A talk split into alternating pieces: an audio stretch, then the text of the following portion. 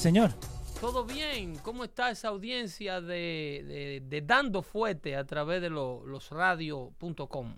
También, también. Estaban preguntando por vos, ¿a qué hora llegabas? Eh, siempre, como le estamos acostumbrados a hacer el setup, eh, no se quejen, por favor. Por favor, no se quejen que esta información Eso es lo que yo les digo. tenemos que prepararla para ustedes. No, pero ¿sabés lo Para bueno? que- le estamos poniendo lo mejor del show anterior. Entonces la gente que no llegó a escuchar el show puede escuchar un poquito y después lo puede escuchar cuando quiera, ¿no? Disponible siempre en losradio.com. Exactamente. Y eh, por todas las plataformas, iTunes, eh, iTunes, Google Play, SoundCloud. Ya, ya Apple finalmente se, sí, finalmente. se decidió. Lo- Los, eh, ¿cómo es? No Zuckerberg, ¿cuál es el otro? Tim Cook. Tim Cook dijo, ok, a Pedro, is my friend, y lo dejamos pasar. Ese es clean guy. Clean, clean cut guy. Ah, este, el, el, eh, Leo y toda la audiencia está en el tapete nuevamente el nombre de a quien yo le llamo el Professional Framer, mejor conocido como Robert Mueller o Bob Mueller, quien es ese famoso fiscal especial designado. Ajá. Perdón, estamos haciendo aquí una, Sí, esta- estamos haciendo conexión, que no una conexión técnica. Pero, y, y justo es chistoso porque nosotros un par de días atrás, hace un par de shows atrás, hablamos que ya no se escuchaba más, que estaba medio apagado un poquito, y ahora Sí. apareció en todos lados. Está de nuevo, está de Ajá. nuevo porque eh, esto, esta situación con la investigación de Robert Mueller, que ya lleva dos años, eh, de hecho, eh, para entender lo que ha sido la llegada de Donald Trump a la Casa Blanca, y con ello le damos la bienvenida a todos los amigos del chat, Sí. a Jomar Peña, Real Triple V. Sí, ese- ahí está. Llegó mi ídolo. Ese fiel. Sí. Ok, este, eh, estamos Carlos Quesada. Brian Nova dice que no le manda saludos. Brian, tú sabes que usted es lo nuestro y pronto tendrá que hacernos la visita aquí. Brian Nova es, es un fiel colaborador nuestro y un seguidor de, de- de- From Day One. Este, eh, Dawel García, De la alejada tierra de Brooklyn. Osmar Sierra y todos los muchachos que se dan cita con nosotros todos los martes y todos los jueves para hacer este show de información de, actual- de, autua- de actualidad, perdón, llevada y analizada de una manera a la que ustedes no están acostumbrados en nuestros medios tradicionales. Así es que Y Doctor B también que está por ahí. Muchísimas gracias, Doctor B. muy bueno, muy bueno. Ustedes son eh, los protagonistas de esto que hacemos todos los martes y todos los jueves y por favor rieguen la voz de que estamos en losradio.com, eh, un proyecto de un sinnúmero de muchachos trabajadores, muy, muy trabajadores, Sí. con Leo Vilchis a la cabeza. Hicieron esto eh, para que no pausara un solo segundo dando fuerte sin llegar a ustedes. No, y luego y luego de, de que saliéramos de Luis Network. Sí. Eh, Speedy sigue haciendo el show acá. Que Seguimos era de Luis Network sí, también. Seguimos amigo, haciendo futboleo. el amigo Speedy hace su show deportando y futboleo, obviamente, eh, un show que era ya tradición en, en Luis Network. Sí. Y la semana que viene arranca Sixto Ramos. Sixto Ramos viene para Sí. los radios. Qué Eh, bueno. empiezan a Qué venir, bueno, ¿viste? qué bueno. La vieja guardia. sí, ¿no? La escuela, ok. Eh, Sixto Ramos que hacía su show con, con la actriz Rosy Pérez. Sí, señor. Eh, para toda la Que comunidad. bien demócrata, ¿eh? Sí, los puertorriqueños están, nacieron Ajá. eh, más que nada los puertorriqueños que viven en los Estados Unidos, en la diáspora, como se dice. Los New Yorkers. La diáspora, no solo los New Yorkers, Ajá. pero el puertorriqueño que luego sale de la isla de Puerto Rico, Ok. que no necesariamente nació en Puerto Rico. En el caso de Rosy Pérez y el amigo Sixto Ramos. Sisto Ramos, eh, sí son New Yorkers. Eh, la India es una New Yorkers, Mark Anthony es un New Yorker, porque son puertorriqueños nacidos en algún lugar de los cinco condados de la ciudad de Nueva York, al igual que Jennifer López. Eh, una isla que ha dado una enorme cantidad de talento. Sí. Eh, uno de los pueblos latinoamericanos con mayor número de talento per cápita que hay. En toda Latinoamérica, yo diría. Que se ponga guapo quien quiera ponerse. Pero es así. Eh, así que le damos la bienvenida al amigo Sisto Ramos, que era compañero de allá de Luis Network. Eh, y hacía su show semanal. Salía al aire por Luis Network todos los viernes. Así que démosle la bienvenida a, a los hermanos puertorriqueños que van a estar aquí eh, llevándole a todos ustedes lo que ellos tienen que decir.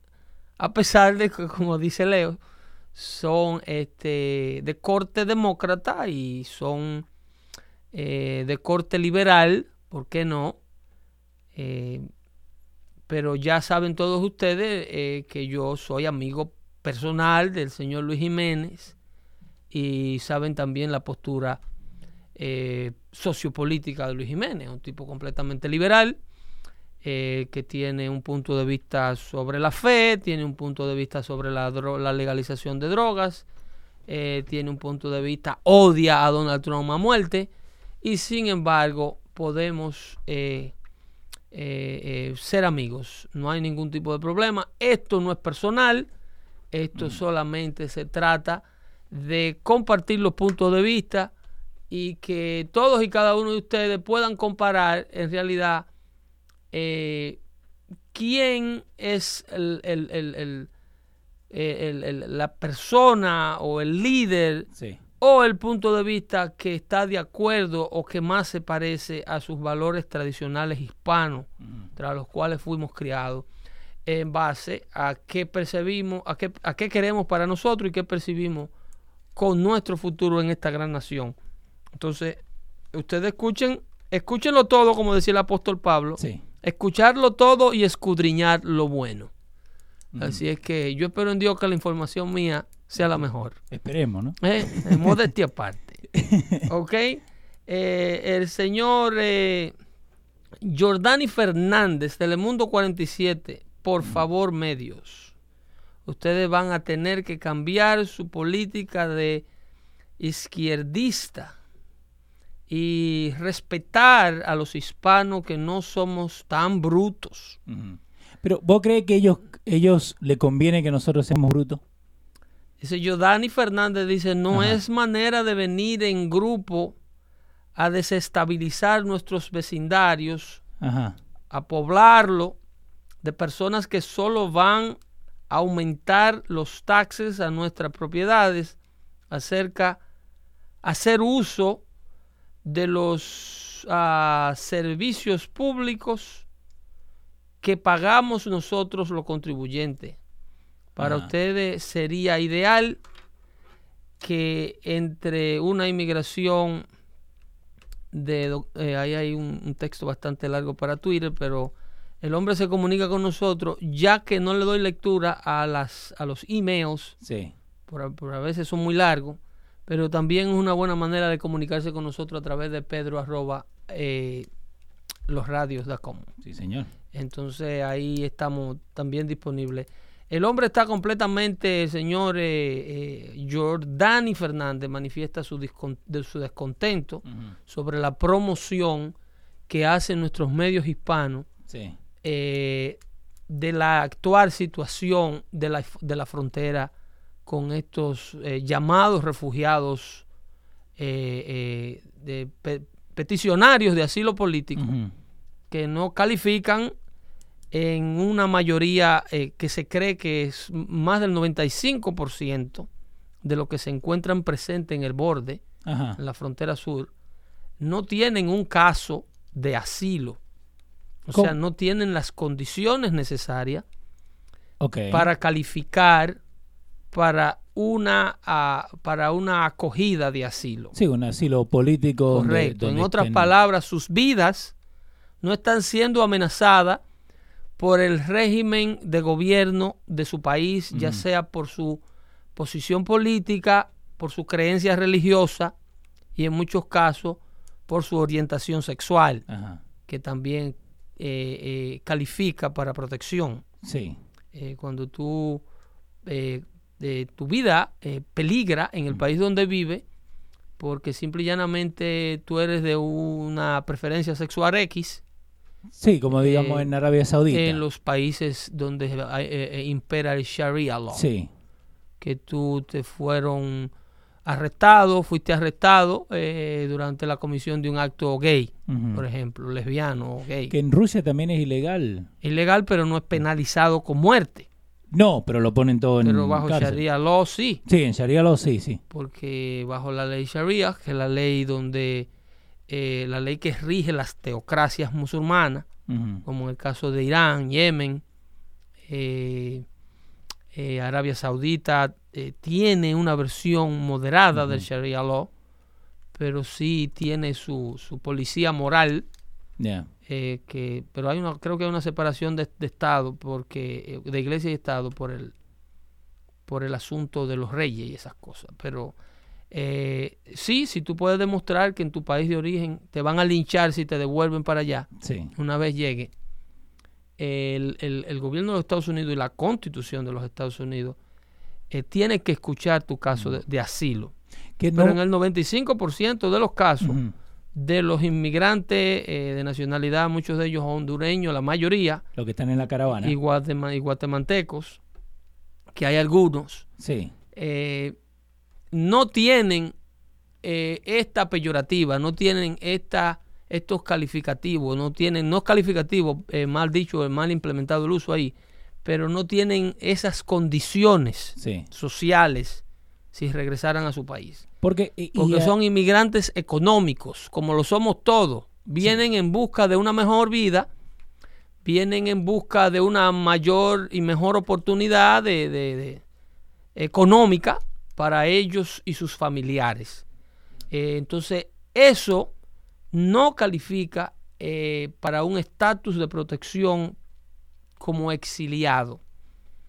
Eh, así es que es una situación eh, que la vive una gran parte del mundo, quiere venir a vivir a los Estados Unidos, una, una gran parte de los pobres del mundo, y mucho, en muchos casos los ricos del mundo también, porque no solamente la estabilidad económica en estos países destruidos garantiza la seguridad a, a los que la poseen.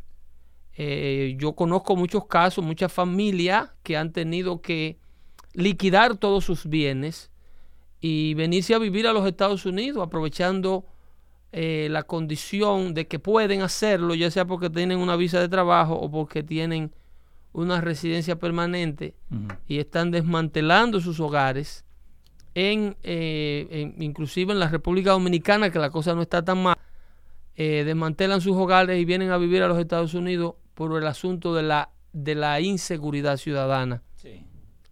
porque hay mucho problema de delincuencia y se le hace difícil.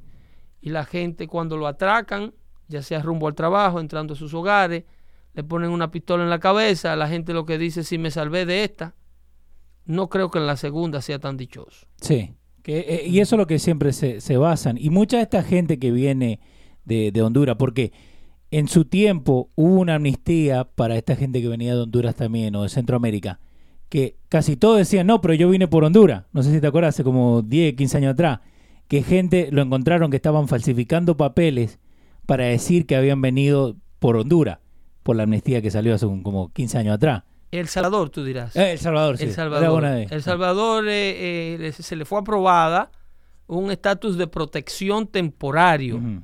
¿ok? Ese es el famoso, eh, ¿cómo se llamaba ese estatus de protección eh, eh, para los salvadoreños? En Centroamérica se aprobó, creo que en, en- en dos países, debido a la guerra civil. Sí. Eh, eh, Eh, ahí sí había una condición real. ¿entiendes? Entonces, eh, desplazado, que son lo que le llaman los famosos refugees, Sí. ¿ok? De, de esos países se le dio un estatus de protección tras el cual muchos salvadoreños luego crearon residencia permanente y ahora son ciudadanos de los Estados Unidos. Sí. Y muchos de ellos eh, siguen renovando ese estatus, eh, cosa que a mis hermanos salvadoreños, por favor, hay que buscar el camino a la ciudadanía.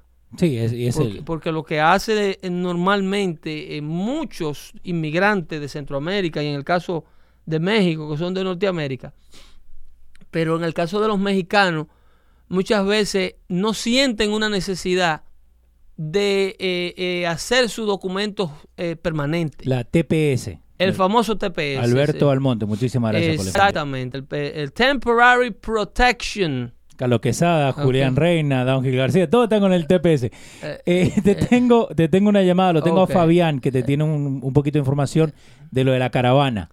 Ok. Fabián, estás al aire con Vamos a tocar, a propósito de la caravana, te tengo un audio aquí de una persona que grabó dentro la famosa mística de que esta gente son exiliados políticos. Fabián, lo tenía Pedro. Vamos a ver a darle la buenas tardes a Fabián. Bienvenido, Fabián. Pedro. Saludos. Pedro, ¿cómo está? Buenas tardes. Buenas tardes. Buenas tardes. Bien. Hoy, hoy estaba escuchando en, no puedo decir, o sea, dónde escuché, ¿no? Sí. Pero me, enteré de que hoy hay un muchacho en la caravana que era uno de la Mara Salvatrucha. Sí. Que lo agarraron y él dice que él estaba viniendo para pedir asilo político acá. Correcto. Y es, es confirmado. y también hay otra, hay otra señora que la que decía que no le gustaba comer los frijoles, que los frijoles eran comido de puerco, algo así. se metieron en las redes sociales de ella y ella ella está ostentando carteras Louis Vuitton, a carros de último modelo, ropa eh, elegante. Sí, sí, también he visto ese caso. y a uno se encuentra enseguida que esto es orquestado. Pero eh, eh, en, en materia de... Eh, es que cualquier persona con, un, con un nivel de inteligencia eh, eh, averaje sabe, y nosotros señores, nosotros como latinoamericanos, nosotros sabemos la condición de estos inmigrantes. Sí. Porque yo entiendo que el cuento se lo podamos vender a los anglosajones que nunca han vivido en Latinoamérica. Pero nosotros que somos inmigrantes del mismo tipo, que muchos llegamos legal, otros llegamos ilegal, y lo hicimos legal. Y, lo, y nos legalizamos. No podemos hacernos, eh, eh, eh, meternos al grupo de los sinvergüenza de hacerle creer a las autoridades americanas que esta gente tiene un caso legítimo de asilo. Hay alguna gente que sí. Pero... Un 5%, inclusive los expertos de izquierda, no pueden desmentir esa data.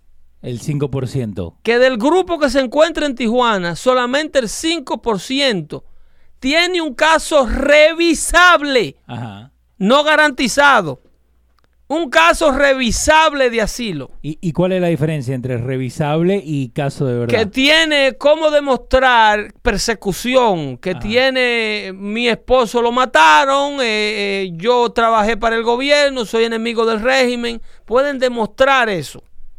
Eh, hay eh, eh, maneras de, que, esta, que, el Departamento de Inmigración diga, no, esta persona hay que dejarlo entrar.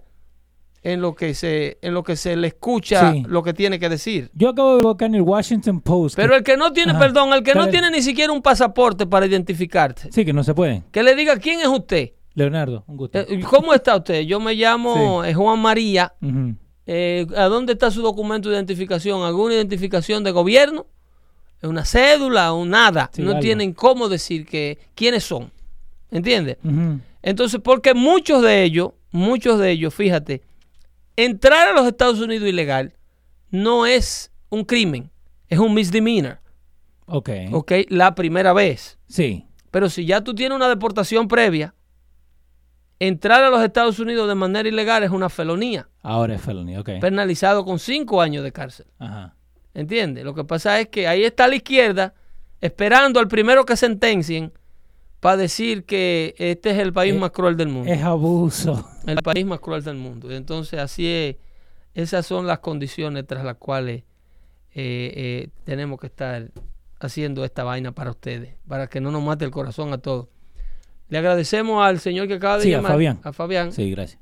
Gracias por su participación. Que esto es lo bueno de hacerlo acá, ¿viste? Si tienen cualquier tipo de información, nos pueden llamar, lo dicen al aire y después escuchando en YouTube, en Facebook, en todos lados. Eh, correcto, correcto. Eh, te tengo audio también A, propósito. Tiene audio, a ver. Espérame. Eh, a propósito de la, de la cumbre de los 20. Sí, el G20. El, G20. Que están en el primer país del mundo, Argentina. Que están en Buenos Aires. están ante la ante la póstuma eh, bienvenida. Sí, póstuma, porque tanto... Que, le dieron los fanáticos de, de, de, River y de Boca a, a, toda la comunidad internacional. Es como decir, ¿sabes qué? Te voy a invitar a mi casa, pero a lo que estás entrando por las escaleras vamos, a matar, vamos a matar dos o tres aquí primero. Bienvenido. acomódate en ese mueble que yo voy aquí a la cocina a matar a estos dos desgraciados que están en el patio. es verdad. Entonces, mira, ahí suelta ese audio que es de... de, lo, de I'm Twitter. Horowitz, and we've been hearing a lot about the migrant caravan in the news. The caravan is a giant group of people emanated for the most part in Honduras and are heading up to the U.S. Páusalo. Dale. Ese, ese reportaje que hace eh, este, esta, esto es de, de, varios temas, de, o sea, una recopilación okay. de, de, varios reportajes que se han hecho sobre CBS y, y NBC y MSNBC, mm -hmm. ya tú sabes, CNN. Sí. Eh, vamos a escuchar lo que tiene que decir este señor. And figure out what is the reality versus the fiction. La realidad versus la ficción. Okay. De lo que se dice de los migrantes a lo sí, que en realidad son. A lo que de verdad. I'm here in southern Mexico in the state of Oaxaca, an area of Mexico which is riddled with narco crime and cursed with extreme poverty. It's also where the camp and base of the caravan is for the night. They're settled here as they continue their trek on to the United States. Despite the framing of the caravan as being full of women and children, the reality on the ground is quite different. Approximately 90 to 95% of the migrants. Sería bueno ir a la página Twitter para que vean el video que comparte Romer. Eh, para que, porque esto es footage. Sí, sí, sí. Lo estoy escuchando. Lo tengo, estamos escuchando el audio, pero eso está en mi página de Twitter a Pedro, Pedro Filósofo, Pedro Filósofo 1. 90 el 95% son hombres. Pero entre las edades de 22 y 35 años. Ah, entonces la única vieja que andaba es la que le sacaron la foto Hay unas 5 o 6 viejas que la ponen adelante, con niños en las manos. ¿Ok? Porque esto, esto, esto, esto, es todo esto es planificado. Okay. Y este hombre, mientras da su reportaje, las cámaras ruedan dentro de miles de personas que están conglomerados en el área. Sí. Y si pueden ver las imágenes en, la, en, en, en, cuando vayan luego, no se quiten ahora. No, no pero, le, le, ponemos pero vamos a poner el link sí. para que vean. Eso está en la página de Pedro arroba, eh, eh, Pedro, el filósofo 1 en Twitter. Y entonces ahí él pasa por las filas de todos ellos, todos hombres sanos, saludables. The major narrative being pushed by the press has been that the migrants are leaving Honduras because they're escaping extreme violence and that their lives are under constant threat, setting up the strategy that they would be able to enter the U.S. by asking for asylum. So I started by asking them a simple question. Why are you coming to America? ¿Por qué quieres irte a Estados Unidos? Bueno, voy buscando una mejor vida económica ya ese el asilo está negado ahí. Ya se le dice muchas gracias. Gracias, caballero. Buenas tardes. Se fue. No, se fue.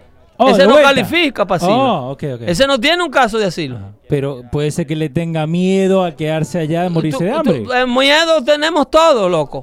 el asilo está estipulado. Eh, eh, es una, es una, o sea, tú no puedes venir a sacarte de, la, de debajo de la manga. Sí eh, una nueva condición tras la cual el, gobierno de los Estados Unidos otorga asilo.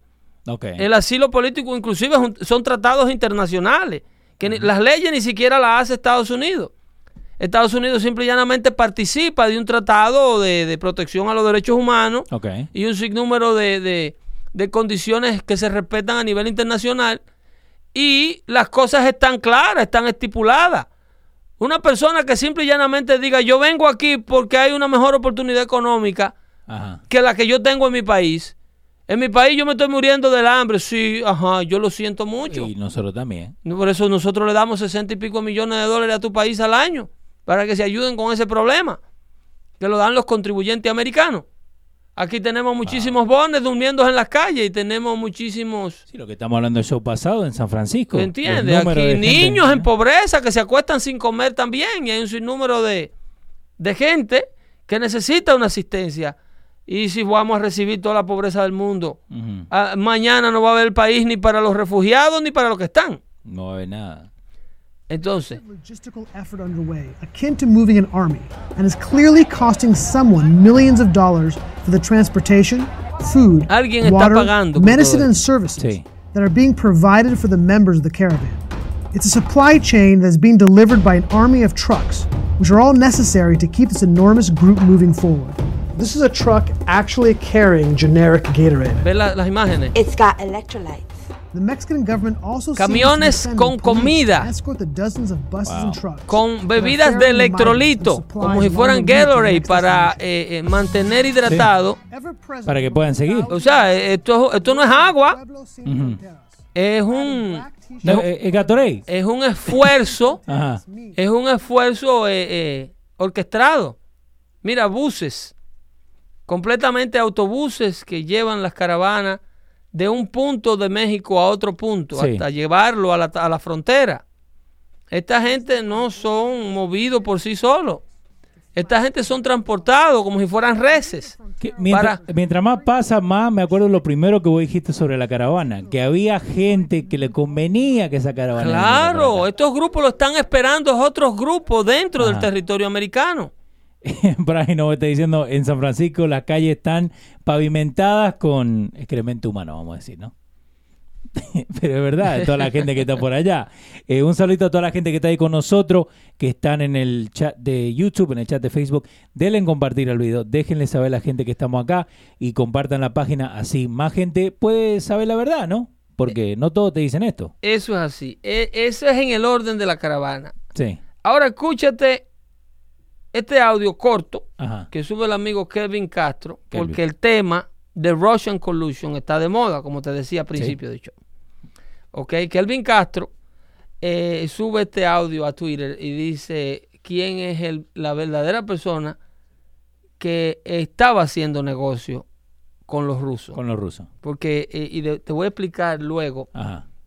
la criminalización del Departamento de Justicia de los Estados Unidos, la, la convertir al Departamento de Justicia de los Estados Unidos en, en una organización del crimen organizado, Ok.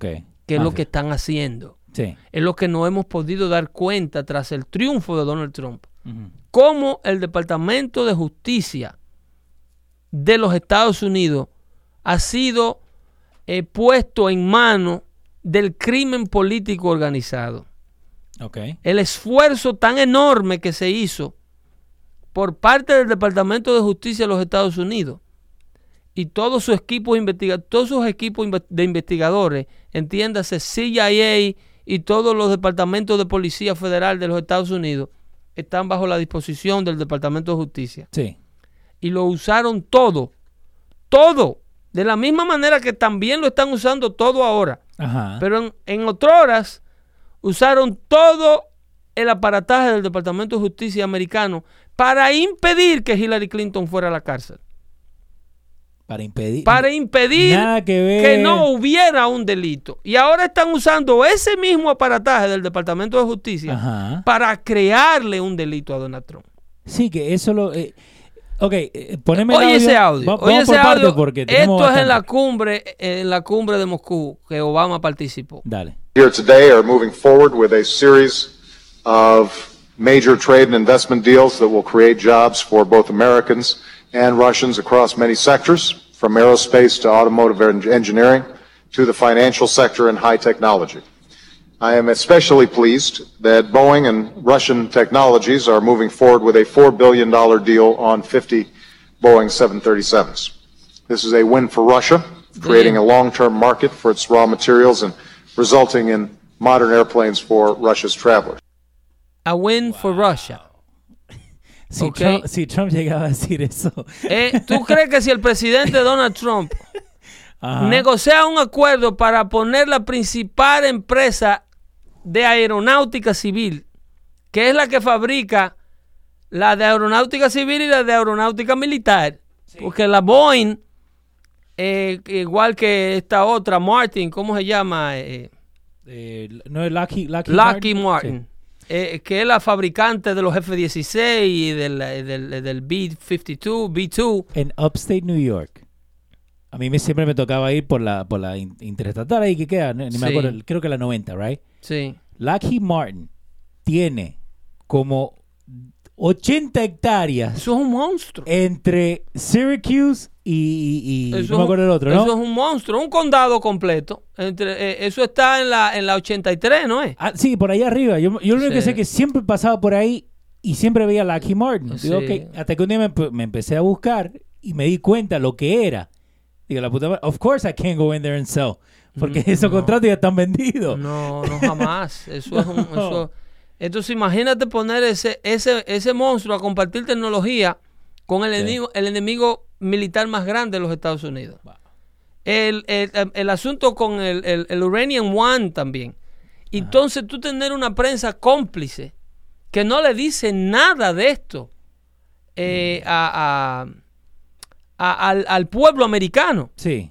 ¿Cómo el gobierno de Barack Obama, su administración, le permite al gobierno ruso comprar la producción de uranio nacional, más del 25% de la producción de uranium americana? ¿Tú sabes lo que es el uranium? Es el combustible nuclear por excelencia que se necesita para mover todo el armamento militar el heavy duty Sí, sí. de los Estados Unidos es hablar de, de- de que si Rusia, si Rusia logra controlar la- la- el- el- el- el- las minas de uranio americanas, es como decirle al, al portaavión Ronald Reagan, usted no navega hoy. Usted no navega hoy porque eh, le toca reciclar el, uranium. El uranium es un, un combustible que le ponen a estos portaaviones, por ejemplo, y a los submarinos para que hagan sus patrullajes a nivel del mundo. Sí. Este, manteniendo, porque que Obama no era un fanático de que Estados Unidos patrullara el mundo. Obama. Claro que no. ¿Por qué? Claro que no. Obama redujo, evidentemente demostrado, Sí.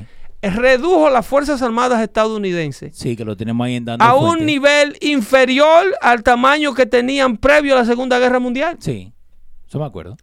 Obama hizo un recorte de más de un 34% de la capacidad bélica americana durante su administración. Desmanteló la NASA.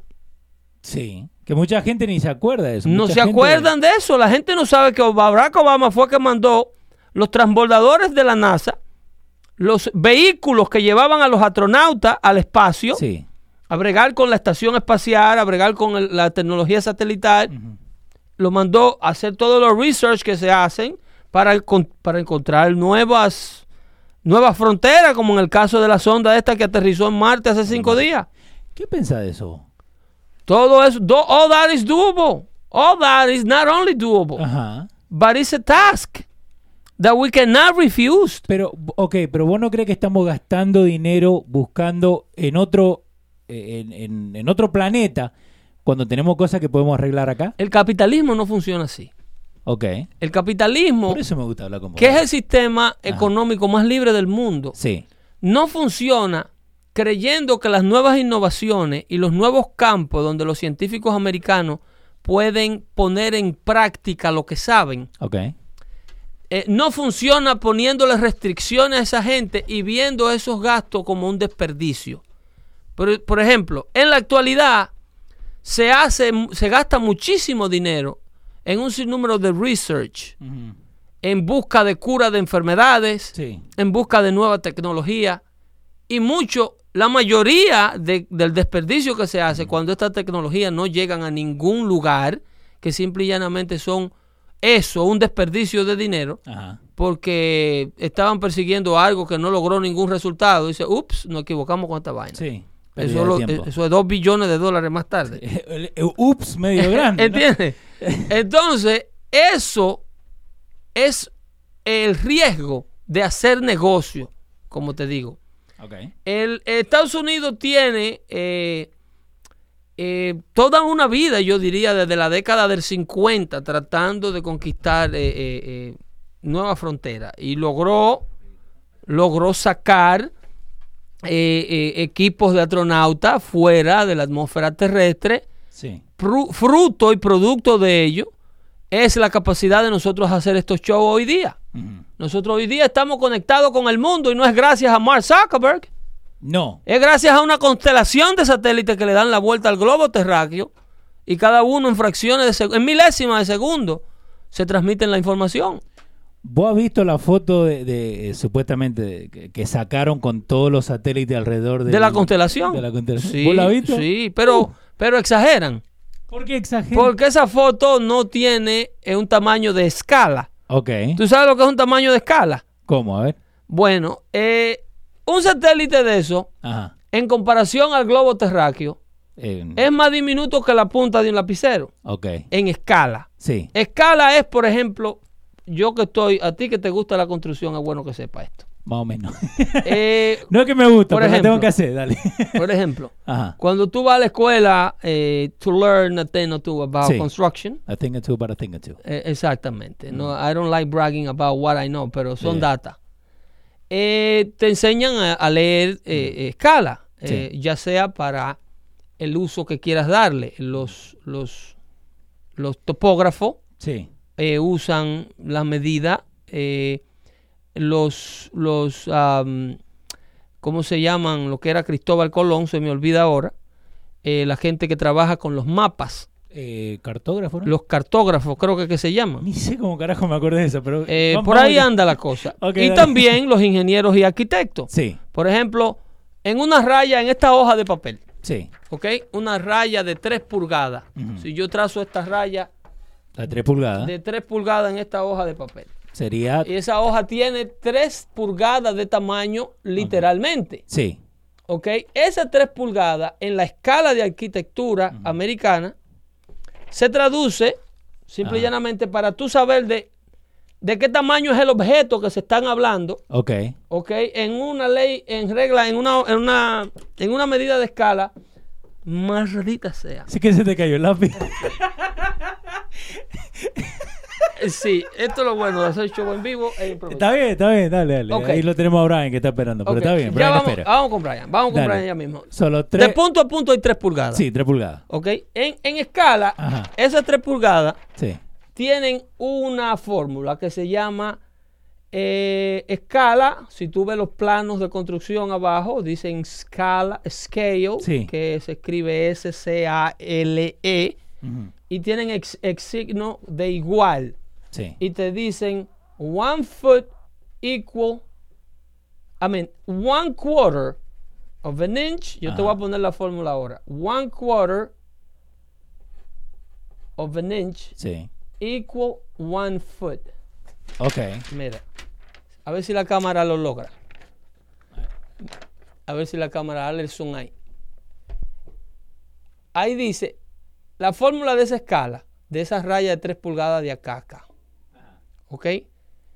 La escala dice un cuarto de pulgada, las dos rayitas quieren decir pulgadas. ¿Ok?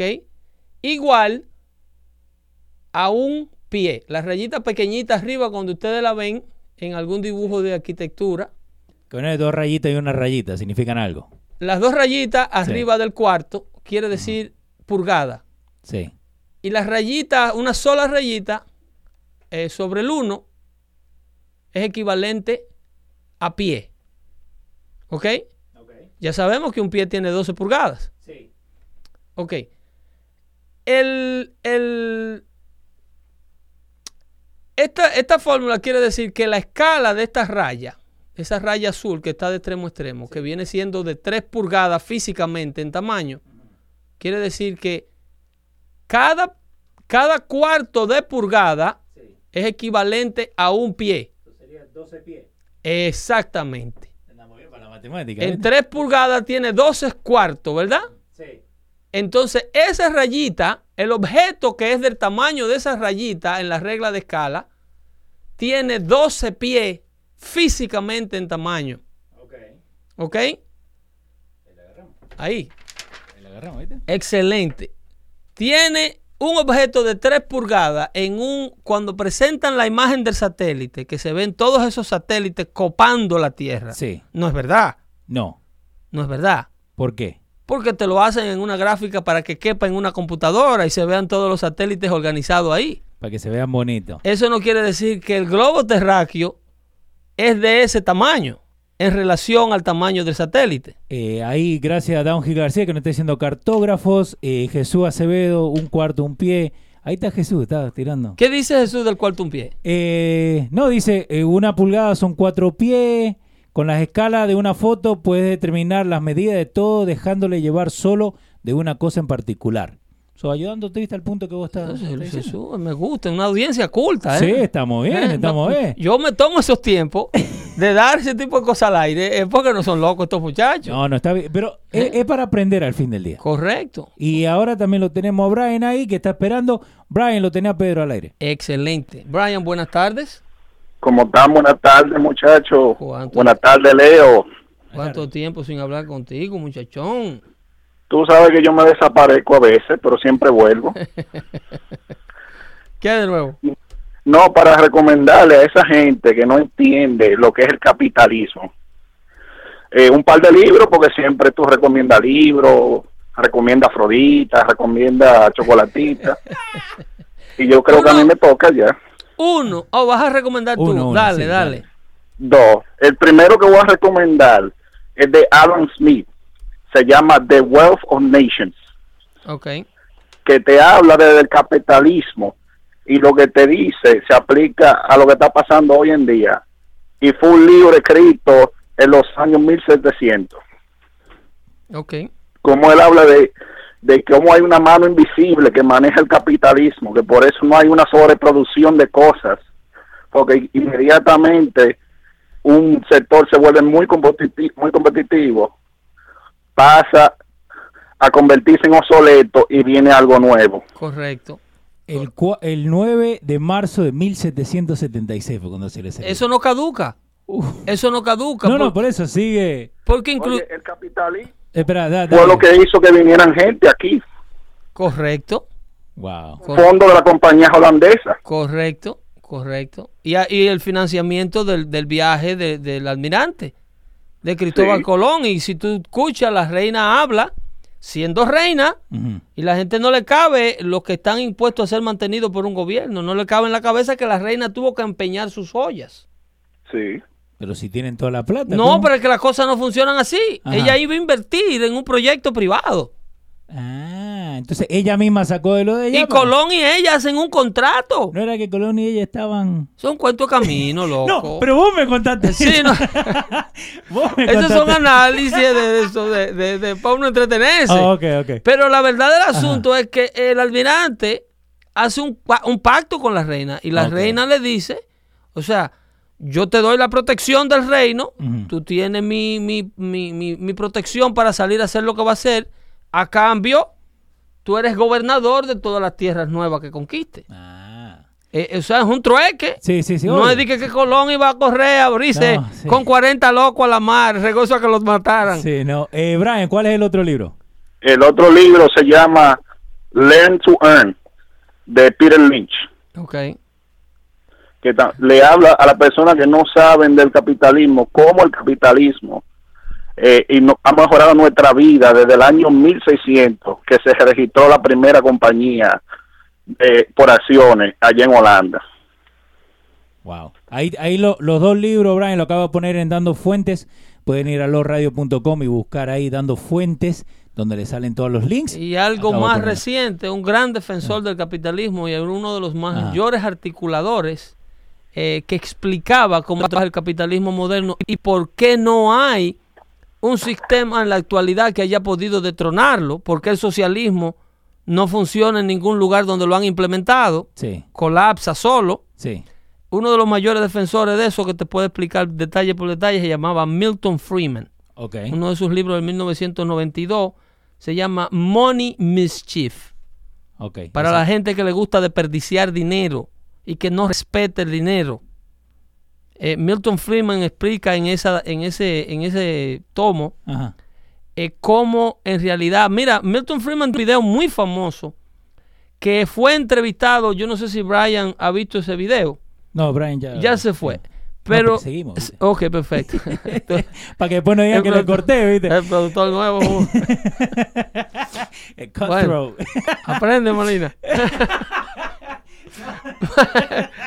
bueno, Dale. este, el asunto aquí con, con no, eh, Brian es un hombre que siempre tiene Sí, sí, buenos no. aportes. No, me, me gusta, me gusta. Me gusta Increíble. Eh, eh, Freeman eh, tiene una entrevista con un, un, un show host eh, eh, un talk show host que estaba muy de moda en, en los años 90.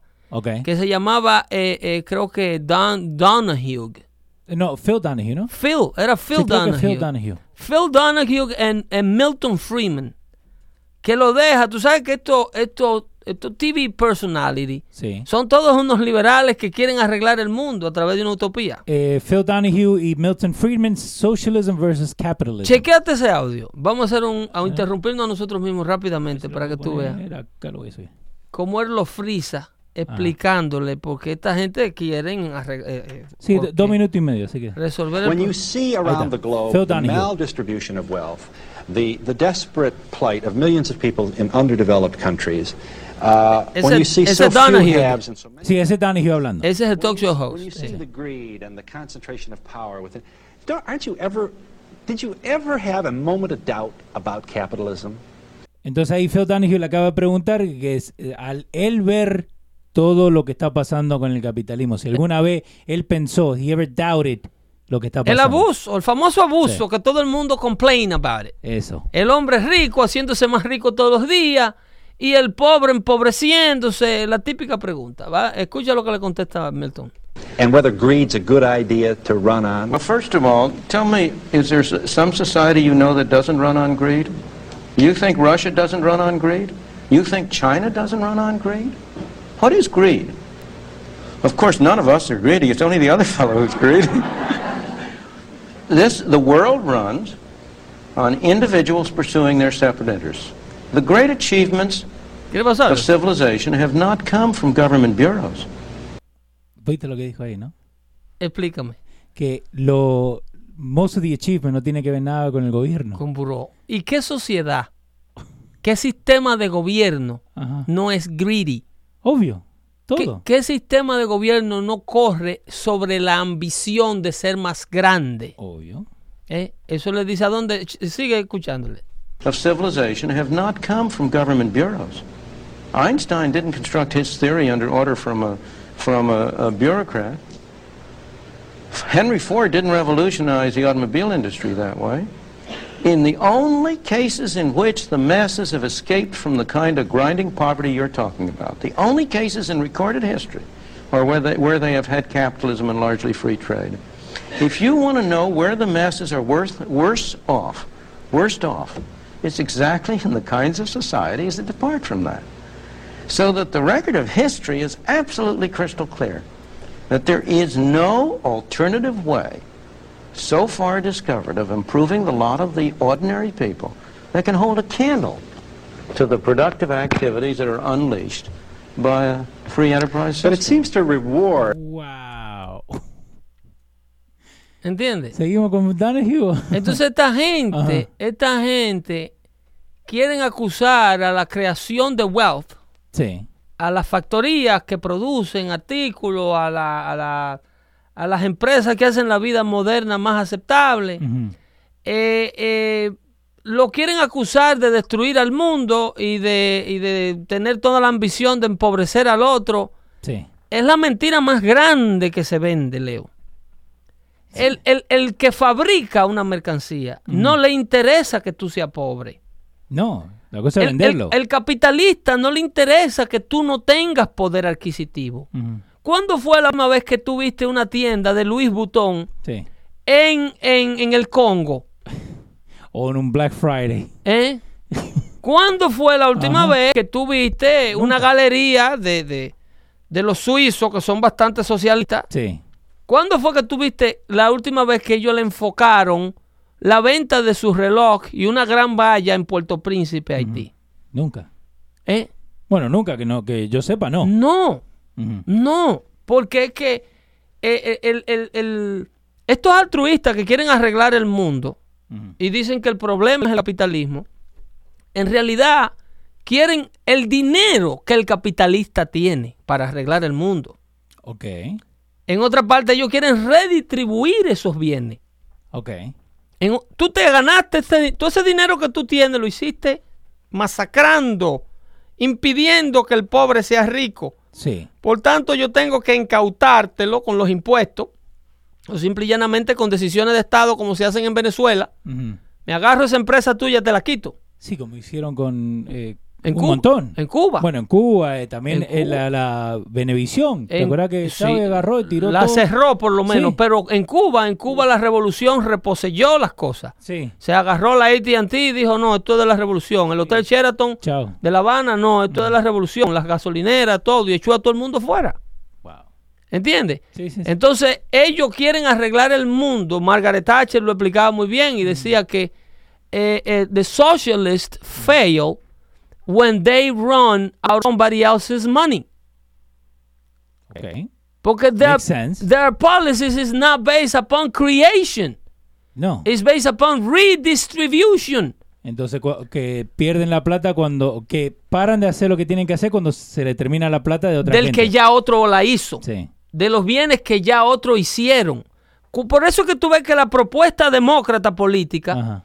lo único que habla es de cómo darle dinero a la gente. Sí. Por ejemplo, tú escuchas a, a- a esta niña, a Anastasia Ocasio Cortés, Sí.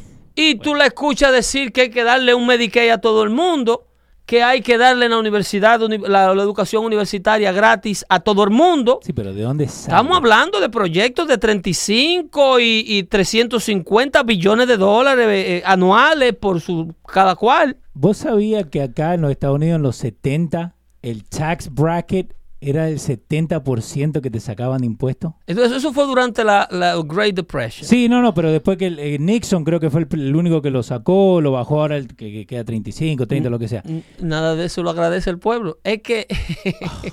¿Y qué pasó con Richard Nixon? Lo que quieren hacer con Donald Trump. Eh, Romel Hernández nos está diciendo, a lo que está diciendo Bono, y un anuncio de Ferrari en la televisión. Uno nunca ve un anuncio de Ferrari en la televisión. Es que eso no se consume ahí. No, para Eh, nada. Eso no se consume en el que está viendo a la doctora Polo está ahora boca arriba. No, se, vende otra cosa se vende. ¿Entiendes? El asunto con, con- con la gente que atenta con los impuestos bajos, con el free capitalist, Ok. eh, eh, esa gente son una amenaza directa para la clase burócrata. ¿Cómo se hace el político sin poder tasarte? Ok. ¿Cómo vive? Obvio. ¿Qué le ofrece a todo el que le prometió Villas y Castilla? Absolutamente ¿Por nada. qué? Porque por él vota la gente que él le promete el dinero tuyo. Sí. Yo tengo un proyecto de 35 billones de dólares para la comunidad. ¿Y de dónde va a salir esa plata? No, yo se la voy a quitar que ya la hizo. Ah. Punto. Y, lo- y los comecheques viven de eso. Eso es lo que propone Anastasia Ocasio Cortés. Yo se la voy a quitar al que ya hizo esa plata. Ok, entonces. Redistribución de bienes se llama. Quitárselo y normalmente, oye, donde que está el maldito problema del socialismo. Porque la gente que tiene alta plata Sí. sabe cómo comprar a estos socialistas. Y cuando ellos ven que es inevitable que el socialista va a llegar al Estado. Por, por una gran masa de ignorantes que votan por ellos y están siendo manipulados, el capitalista no puede hacer política directamente porque daña el producto que vende. Como tú le dices, por ejemplo, a McDonald's que adopte una, una postura política, ya sea republicana o, o- o demócrata.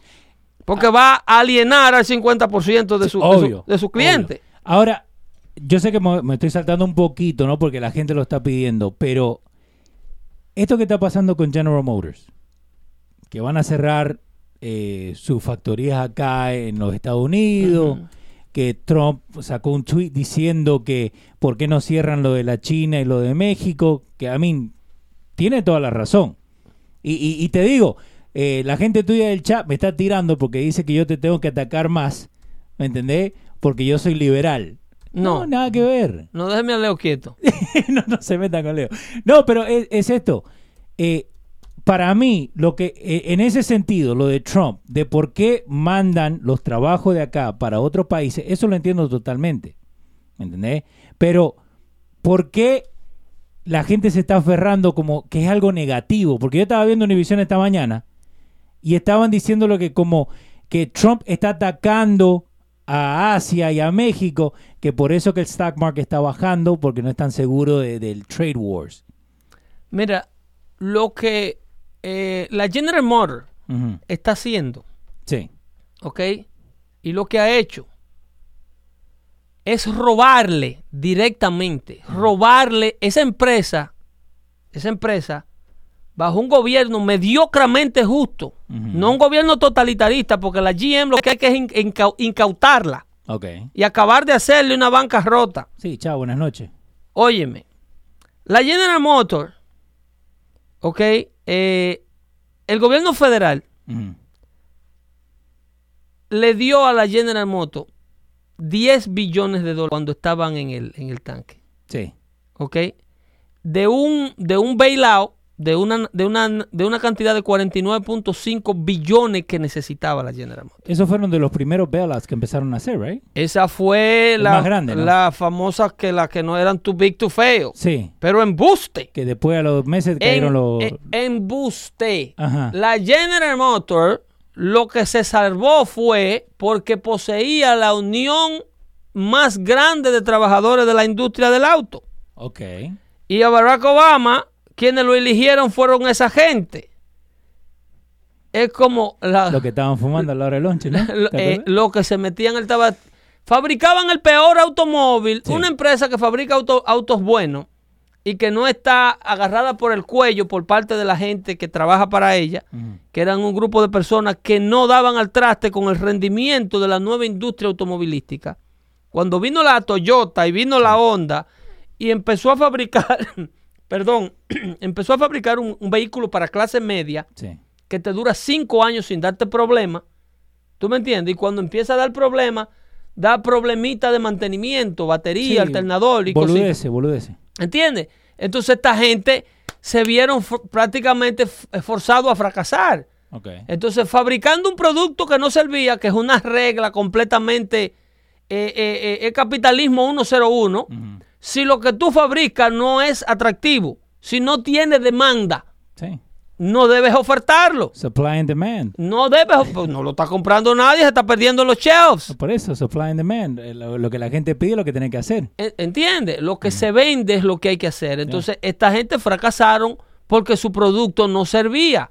Tenían un sinnúmero de marcas que no caminaban. Por ejemplo, eh, tenían a, mm, marcas como la Que fabricaba un sinnúmero de cacharros, el Pontiac Fiero. un auto bueno hicieron en toda su vida. Eh, por favor, uno no. El, el, el, Thunderbird, el eh, único. Eh, después hacían el Fuego, el Fiero y un sinnúmero de carros plásticos que se desbarataban en el primer choque. para tratar de competir con los japoneses. Yo tenía un Dodge Daytona que era el mismo body del, del, otro. la Plymouth y la Chrysler haciendo un sinnúmero de disparates. Entonces agarran la plata del contribuyente americano. Con el famoso bailout, el país se endeuda. Los 10 billones. Porque la gente no sabe que los nietos de nosotros tienen que pagar ese endeudamiento con sus ingresos. Nosotros tenemos hijos estudiando en la universidad para pagar la deuda americana con el sudor de la frente de ellos, con un dinero que no se ha producido. Y ese fue dinero que usó el famoso presidente Barack Hussein Obama. Yo me recuerdo que con el famoso Cash for Clunker era un programa de 2 billion dollars to give away. Sí. ¿Entiendes? They gave away money that we did not have. Un dinero que se fue a buscar prestado y por eso era que estábamos hasta el cuello con China. Sí permitiéndole a China tener que vendernos todos los disparates que ellos fabricaban libres de impuestos. Esa es, la deuda. Sí. Ese es el reloj de la deuda. 20, ¿qué? 21 trillones, ¿no? 21 trillones de dólares, 795 billones. ¿Ok? Y, en aumento. Todos los segundos Y en aumento, ¿ok? La deuda por esa contribuyente. 66 mil. ¿Ok? Eso es al año. ¿ok? Eh, la deuda al día que cada contribuyente adquiere son 178 dólares del dinero que el gobierno cogió prestado para tirar para arriba. Y vos, vos fijate, eh, y este número, el link lo vamos a poner ahí en Dando Fuentes, pero el Medicaid y Medicare budget, lo que saca, un trillón de dólares, boludo. Y, y, lo ahí arriba, ¿no? Y el interés diario que paga América. Eh, el interés 332 millones. E, eso es el, el, el, yo estoy hablando del, del, del, rojo. el, número de intereses pagados hasta el momento. De intereses sin moverle un centavo a ese. Este. Sí, sin moverle un centavo al capital. Tres trillones.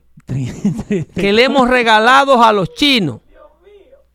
Tres trillones de dólares en intereses para no. Eso es, hay un sinnúmero de inversionistas, y hay dinero hasta de. de, hay, hay, dinero hasta de los gatos. Porque el mundo quiere invertir en la sociedad que trabaja como loco. El negocio más grande del mundo y más lucrativo del mundo es prestarle dinero a los americanos por dos razones. Espera, espera, espera, espera. Las dos razones lo quiero escuchar, pero vos me estás diciendo lo que yo estoy viendo acá en el reloj, y eh, como le digo, la gente se lo va a poner ahí para que lo puedan ver, que nosotros estamos, tenemos una deuda de 66 Esa gráfica está saliendo al aire. Sí, lo, lo That's a scary, that's a scary screen. 66.225 por, persona. Ciudadano, por persona. Pero que solamente estamos generando 10.000. Eh, bueno, eso es lo que te da el número del famoso déficit. Eso es lo que te da el número de, eso es lo que te da el famoso déficit. Eh, eso es lo que pero estos números son una locura. El número grande de la izquierda del este, monitor, sí, ese es el monto total de lo que Estados Unidos debe. 21 trillones. 21 trillones. Y si esperamos un poquito más, subimos un millón más. Eh, pero... Un trillón, ¿tú sabes lo que es un trillón? No puedo ni pensar lo que es un, millón. un trillón es un billón de billones, loco. No, no entiendo, pero, pero, pero por eso, y este número lo vimos hace un par de shows atrás, pero yo no me fijé, este, el revenue per citizen. Porque como dijiste al principio del show, ¿de dónde vamos a sacar esa plata que están regalando supuestamente? ¿De dónde vamos a sacar esa plata de que la gente puede... Eh, Pero, chequeate, chequeate, compárate el número verde contra el número rojo de la izquierda. Matemática de 101. El ciudadano americano aporta 10.040 dólares al año. Al año a una deuda por ciudadano de 66.225 dólares. No tan pelotudos. ¿Eh? No. Un ciudadano. Eso, lo que pasa es que esos son números. Eso me da depresión. Esos son números que no dan rating porque son complejos. No, no es eso, eso me da depresión. Eh, no dan rating porque la mayoría de la población americana está tan distraída que no entienden ese tipo de gráfica. Oh my God no entienden eh, hacia dónde vamos con la redistribución de bienes y todo lo que tú escuchas como propuesta política por parte de todos estos sinforosos. Inforosos. Sinforosos, es un término despectivo que, que, se le decía ya a la gente con poca educación. Sinforosos. Lo vamos a escribir, ¿viste? Porque me, encanta ponerle así para que diga, ¿qué es lo que? Eh, acá, Sinforosa yo creo que era un personaje que sea de sirviente, ¿vale? Osmani te está diciendo, Obama puso 9 trillones en 8 años y Trump ha puesto 4 en 2. ¿Cómo la cosa? Que Obama puso 9 trillones al déficit en 8 años y Trump ha puesto 4 en dos años. Qué falsedad tan grande. Pon la, pon la, pon la pantalla de nuevo. Para que él vea de dónde salen los cuatro de Trump. Tengo que ponerlo otra vez. Eh, ¿Cómo es? Para que él vea de dónde salen los cuatro de Trump. Ahora lo ponemos. Ahora, ahora vamos, ahora vamos. National Debt Club. Ahí está. Ponemos acá. Espera, espera, un segundito. Ahora sale. Ahí está. Aquí, Ahí está. Ok. ¿De dónde salen los, cuatro de Trump en dos años? Mira la, la, parte del interés generado, ¿cuánto es? Eh, income tax revenue, no. No, el US Total Interest Paid. La parte, el, la, la cuarta columna roja a la izquierda del monitor. A la izquierda.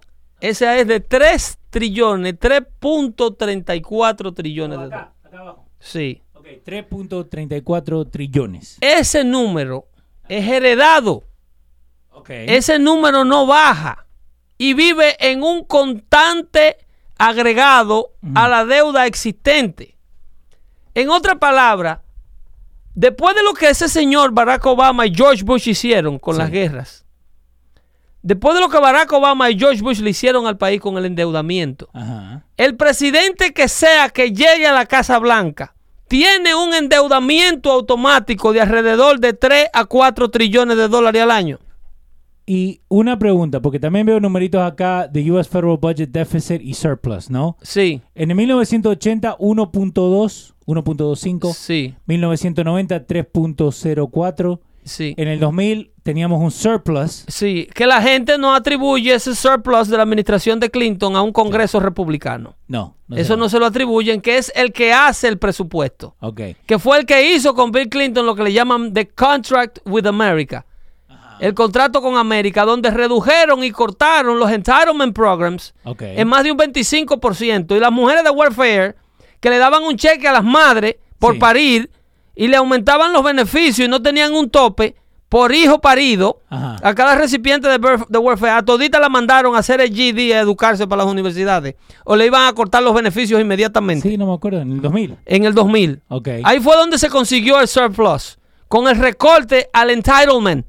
A toda la gente que cree que el gobierno tiene que mandarle un pago mensual. ¿Y por qué no lo hacemos ahora? Porque este cae. ¡Ay, Dios mío! ¿Por qué no lo hacemos ahora? Pero, Leo. Pero, pero Leo, 2010, 9.6. Leo, cuando tú le niegas la entrada a los indocumentados que no pueden y no deben y no pertenecen aquí y acusan al gobierno de ser el peor gobierno del mundo por violarle los supuestos derechos a gente que todavía no lo tiene en, América. Imagínate lo que pasaría cuando ya alrededor de 14 o 15 millones de parásitos que tú tienes comiendo sentado, sí. sin producir nada, tú le, le digas el cheque tuyo del mes que viene no viene, ponte a trabajar. Que hay trabajo de más. Osmani está diciendo, dice que gracias a los republicanos fue el surplus de Clinton. Pero oh le, my estoy, God. le estoy hablando que había un congreso de mayoría republicana que Osma forzó a Bill Clinton a trabajar con el budget. Osmani, puedes llamar al 844-829. Lo que pasa es que la gente habla lo que le sale del estómago. 5567. No, es verdad. Esa gráfica del famoso surplus Sí. de Bill Clinton Sí, del 1. Punto, Sí, bueno, uno- sí, es, uno- es 1.3. cierta, es cierta, pero el presidente solamente firma el budget. Ok. El presidente no hace budget. La constitución de los Estados Unidos, a la única institución que le dice cuánto se va a gastar y cuánto se va a dejar de gastar y le da la capacidad de hacer el presupuesto, Ajá. se llama el Congreso de los Estados Unidos de Norteamérica. El único. La única de las tres ramas del gobierno. Ni Corte Suprema, No. ni Ejecutivo, ni Judicial, ni Ejecutivo. Solamente el Legislativo puede administrar el dinero de la nación. Los números. La gente no sabe que el presidente gobierna con lo que el Congreso le manda. Sí. Que lo único que el presidente puede hacer es forzar al Congreso a que le mande la cantidad que él quiere, Ujú. Y ahí cuando hace usando el, poder de veto. ¿no? Para devolverlo. eh, Lo, lo vetan o lo devuelven o lo firman en ley, si le más o menos le conviene. Ok. ¿Entiendes? Entonces, ahora mismo el presidente tuvo que firmarle el año pasado a ellos un presupuesto para poder conseguir dinero para los veteranos. Le tuvo que eh, firmar a un Congreso, por desgracia, mayoría republicana, un presupuesto anual que aumenta el déficit. Que es a lo mejor a lo que se refiere este señor, Sí. eh, un poco indoctrinado de MSNBC y CNN, cuando habla de que Donald Trump le agregó, que le agregó Donald Trump. Díganme qué guerra inició Donald Trump. Ninguna. ¿Qué invasión como la de Gaddafi, como la de la de Hosni Mubarak en Egipto? ¿Cuál guerra ha financiado la administración Trump? Díganme, díganme qué programa social que no sea decirle a los americanos que van a pagar menos, de, por lo menos 10% menos del impuesto que pagaban. ¿Qué programa social Donald Trump ha anunciado? Que le ha dicho a la gente, te voy a dar un seguro médico gratis con un costo de 35 billones de dólares al año. Te voy a pagar los estudios universitarios todos los años con un costo de 360 billones al año. Eh, ¿qué pro- díganme a dónde Donald Trump se ha a- a- le ha agregado esos 4 trillones de dólares a la deuda que este señor habla del aire.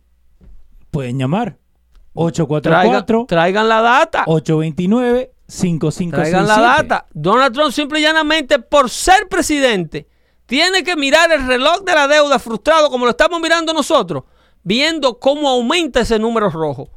El daño que ese señor llamado Barack Hussein Obama le hizo a los Estados Unidos de Norteamérica necesita un mínimo. Eh, eh, bueno, eso es irreversible. Eso necesita un mínimo de 50 años. Pero eso tiene que reventar en algún momento. Eso necesita de, para tomar las medidas que no le agreguen más al déficit. Sí. Y que se le pueda pagar algo a ese número rojo, que ese reloj en lugar de avanzar retroceda. Se necesita por lo menos enfocar a la, a la sociedad americana 50 años, 50 de contribución sin programas sociales que le quiten. Y todos los días lo que se hace es lo contrario. Cada niño que entra indocumentado, por ejemplo, por la frontera, le sale al gobierno su custodia por 700 dólares al día. De hecho, 784 dólares al día. Eh, hablando del número 844-829-5567, ¿lo tenía Osmani? Osmani, ¿lo tenía Pedro? Buenas tardes, Osmani. Sí, aquí estoy, aquí estoy. Cuéntemelo. No, quería, quería eh, felicitarlo por el programa, me gusta mucho su programa, ¿me entiende? Y, y quería decirle a Pedro... Pero putealo, putealo como Pero no me diga que, que, Osmani fue el que dijo que, Trump le agregó 4 trillones a la, a la deuda. No, lo que quería decirle a Pedro era que no hace falta una guerra para, para aumentar la deuda de la forma que la está aumentando Trump. ¿Y cómo la, eh, está aumentando? La, la, la, forma que la está aumentando la deuda es el, el gasto que tiene el gobierno. El gasto, el gasto que hay en el gobierno cada vez aumenta más. Eh, y eh, Osmani, ¿qué, ¿Ah? ¿qué gabinete nuevo se ha creado bajo Trump? O, o el aumento. ¿Qué gabinete nuevo se ha creado bajo Trump? O sea, ¿Qué gabinete nuevo se ha creado bajo Trump? ¿Cuántos empleados federales nuevos se le, han, se le han agregado al gasto del gobierno? Bueno, yo te voy a explicar más o menos de dónde sale el, gasto, el, el, aumento en los gastos, la deuda de los Estados Unidos. Me muero por escucharte. Eh, todo ese dinero sale para construir carreteras, para pagarle a todos los empleos que hay en el gobierno, y eso cada vez está aumentando más y más. de hecho, este año el déficit del gobierno va a pasar el trillón de dólares. E, ese número nunca se había visto en la historia de ningún presidente. Osmani, el presidente no puede aprobar solo gastos de infraestructura. El presidente no hace el presupuesto. Al presidente, al presidente le dan el presupuesto para que lo administre. ¿Qué usted cree que va a pasar el año que viene con todos esos taxes que él ha cortado? es mucho menos dinero que le va a entrar al gobierno. Falso. Y aparte de eso, los eh, eh, federales, eso es los federales están sacando es 6 trillones de dólares. Es falso. Es falso.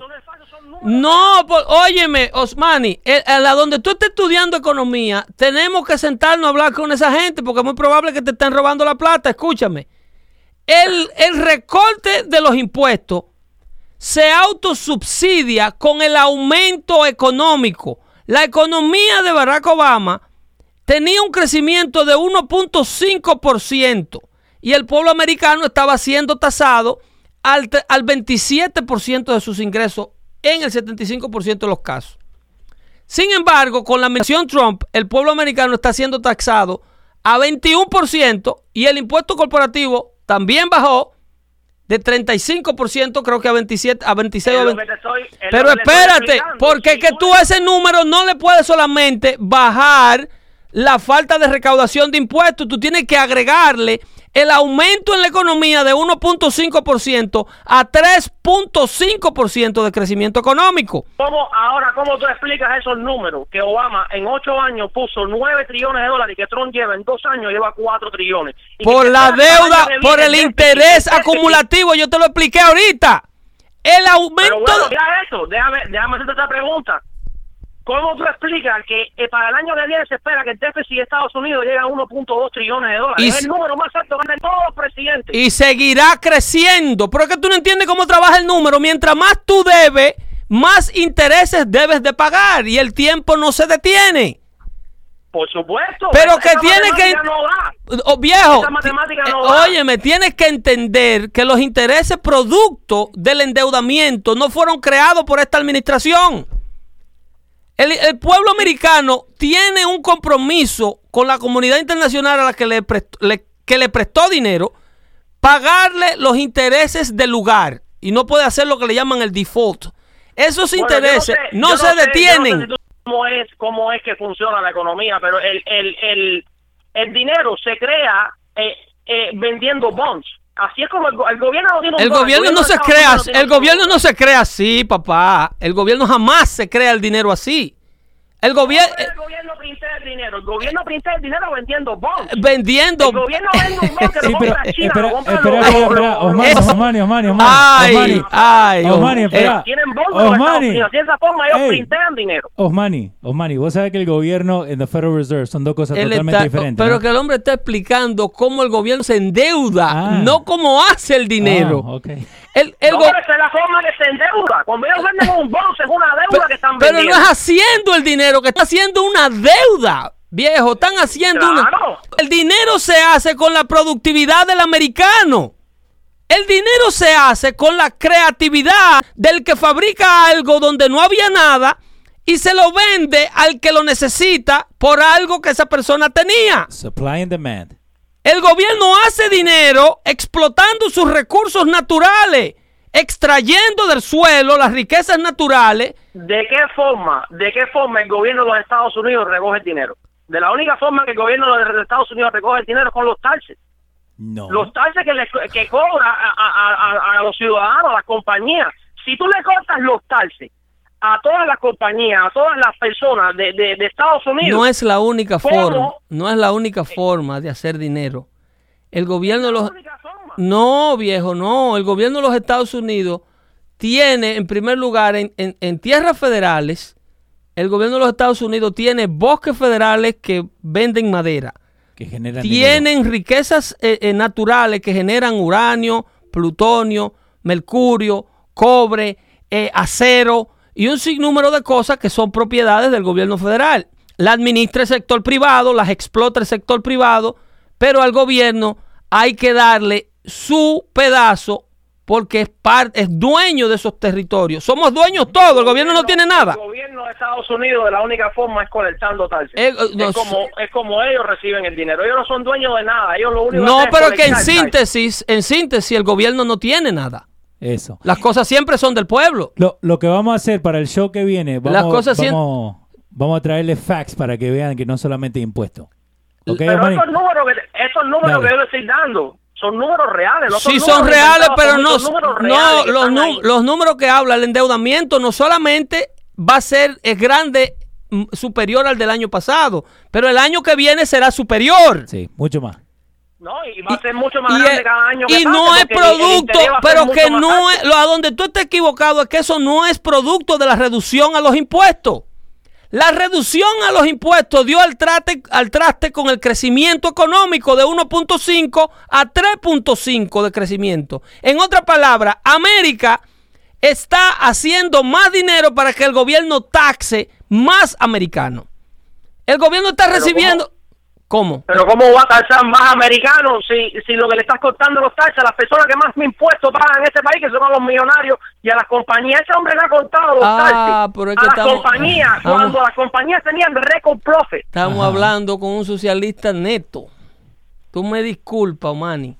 Las compañías, cuando le bajan los impuestos, aumentan la capacidad de trabajo y emplean más americanos. Tú le bajas un 10% de impuestos y le agrega un 25% de nuevos trabajadores que producen dos veces más la cantidad del break que le diste en los impuestos. Se llama Reaganomics, que es el proyecto económico de Ronald Reagan que demostró sanear la economía de los 80. Sí. Se fue Osmani. No, yo le, yo le corté porque tenemos más gente. Espera, espera, Osmani, espera. Está gritando al otro lado. Eh. Espera, Osmani. Que nos llame el martes. Que nos llame el martes. Que nos llame el martes. Osmani, eh, eh, necesitamos eh, hablar mejor de esa economía. Es imposible explicarle a la gente que el gobierno no tiene ni genera un solo peso. El proyecto del aumento, el, perdón, el proyecto de la reducción de impuestos por parte del gobierno genera nuevas divisas El gobierno ah. tasaba a un 27%, ahora tasa a un 21%. Pero vamos a te voy a dar un número más eh, eh, que la gente lo pueda entender más fácil. Dale. El gobierno tasaba a un 27% a 200 millones de americanos. Sí. ¿Ok? Ajá dejó de tasarlo a un 27%. Eso eran 200 millones de americanos empleados. Te voy a hablar un número hipotético. Sí, sí, sí. Ahora el gobierno está tasando a un 25, a un 21%. 21% más. Pero está tasando a 310 millones de americanos. Que es el 3.5. ¿Tú me estás entendiendo? Sí. Es el crecimiento económico. yo entiendo, los números son los míos. 3.5% de crecimiento versus 1.5% de crecimiento económico.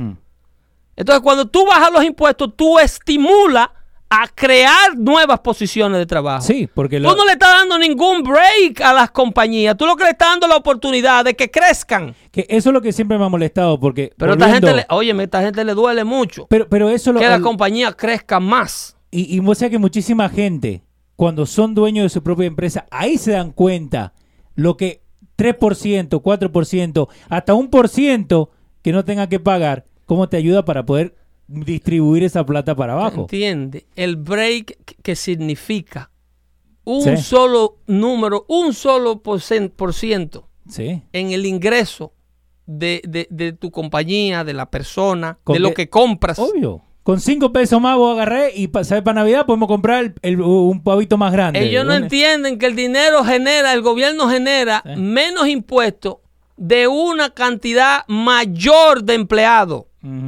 La fuerza laboral americana está en su nivel más grande en, la historia, yo creo. Sí, ah, ahí la Romel Hernández está diciendo que saque a ese hombre. No, no hay que dejarlo, hay que dejarlo. no, no, eh, eh, eh, Eh, Osdani, ¿cómo se llamaba? Eh, Osmani. Osmani. Ahí sigue, con todo, el nuevo Pedro. oye, me tiene una buena inquietud, eh, perfecto. No, pero, Ese es el tipo de conversación que hay que tener para que eso, es. una oportunidad de, esclarecimiento. Porque te agarran y te venden, no, porque les, le bajaron el porcentaje de un 27 a 21. Para que se hagan más ricas las compañías. Exactamente. Mentira, si la compañía no se hace más rica, el americano no se hace más rico. Y Osmani sigue aumentándole el pago a los CEOs.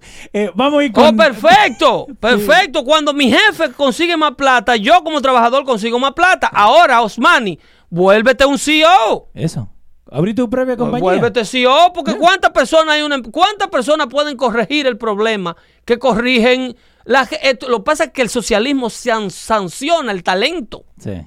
El socialismo quiere decirle a, por eso fue que la mega se destruyó. Eso se puede decir al aire. Claro, porque, ah, claro, los, ayudantes de Luis Jiménez querían ganar lo que ganaba Luis Jiménez. Entonces Luis Jiménez te hacía 25 personajes y corría el show entero y la gente escuchaba el show por Luis Jiménez.